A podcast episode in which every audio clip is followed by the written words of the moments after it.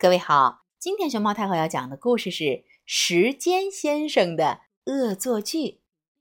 熊猫太后摆故事，每天在励志电台给你讲一个故事。有一天呀，时间先生过烦了，不停向前移动的生活，他呀想改变一下，于是，一转身，滴答滴答滴答滴答。倒着走了起来。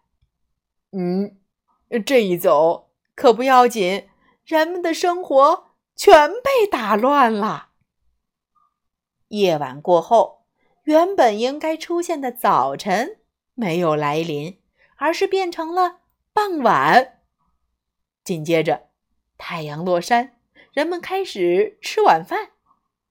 晚饭过后，又迎来了下午。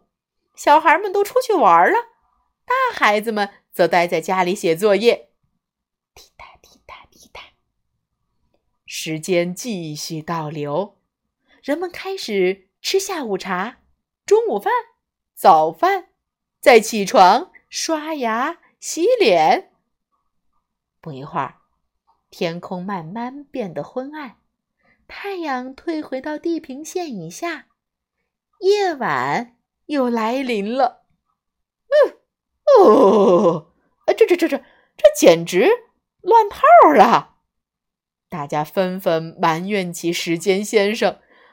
哎呀呦，您怎么能随便倒着走呢？